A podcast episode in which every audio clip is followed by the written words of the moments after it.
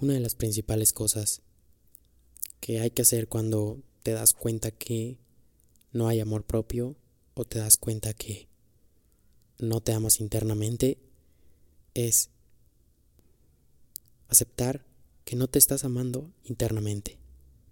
Siempre lo he dicho, el negar las cosas es lo que a veces nos impide el crecimiento interno. Realmente el aceptar y no andar negando lo que pasa realmente en nuestra vida es la principal fuente al crecimiento. Es donde uno se da cuenta que realmente se tenía abandonado. Pregúntate cómo estás ahorita. ¿Te sientes abandonado? ¿Está esa tristeza que te dice, güey, aquí estoy? Esa tristeza dentro de ti que eres tú mismo diciéndote, güey, te estás olvidando de mí, aquí estamos, hazme caso. O esa impaciencia que te dice, güey, aquí estamos, te estás olvidando de nosotros. Realmente el dolor dentro, esa impaciencia interna, es, eres tú gritándote que necesitas hacerte caso, necesitas ponerte atención. Con esa impaciencia y todo eso es donde uno realmente se da cuenta cuán abandonado se tenía o cuán abandonado te tenías. Pero no, creemos que eso se pasa, que hay que hacer otras cosas para evadirlo, pero la neta es que entre más lo evades, más va creciendo. Entre menos te hagas caso, ese dolor, esa tristeza, va creciendo. Y después te das cuenta que te habías dejado de abrazar internamente. La otra vez estaba en un entrenamiento con una chica y esta chica me preguntaba que cómo se amaba, cómo podía comenzar a amarse. Y creo que mi respuesta más por así decirlo, más clara es escúchate. Siéntate a escucharte, siéntate a ver cómo te sientes, cómo estás por dentro, cómo te sientes por dentro.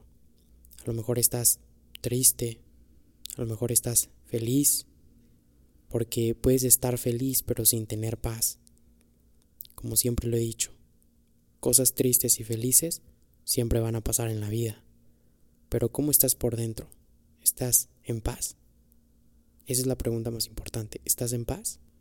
¿Cómo te sientes? Siéntate a escucharte internamente cómo te sientes, cómo estás. A lo mejor te vas a sentir abandonado.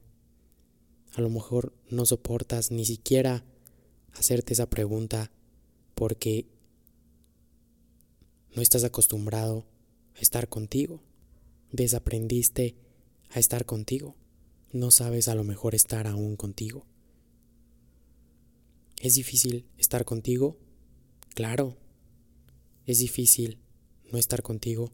También está difícil. Se nos hace más fácil evadirlo porque es un entrenamiento que ya traemos de sociedad.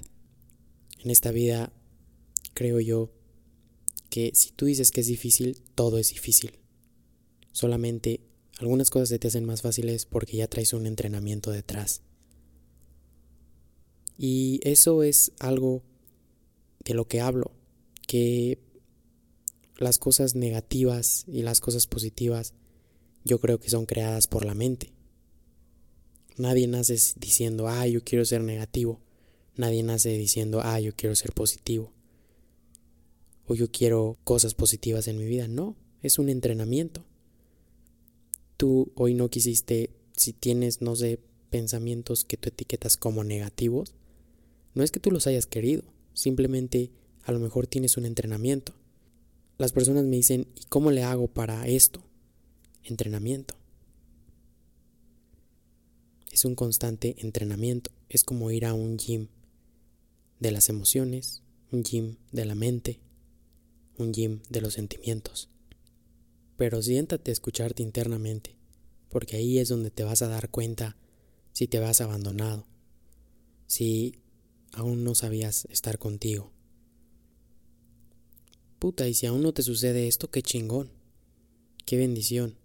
Escucha esto y llévate lo que te sirva y lo que puedas aplicar en tu vida para pues no tener que pasar por esto, para darte cuenta que tienes que amarte, que necesitas amarte. Y si tú estás escuchando esto y estás en ese punto, qué chingón que llegaste a este punto.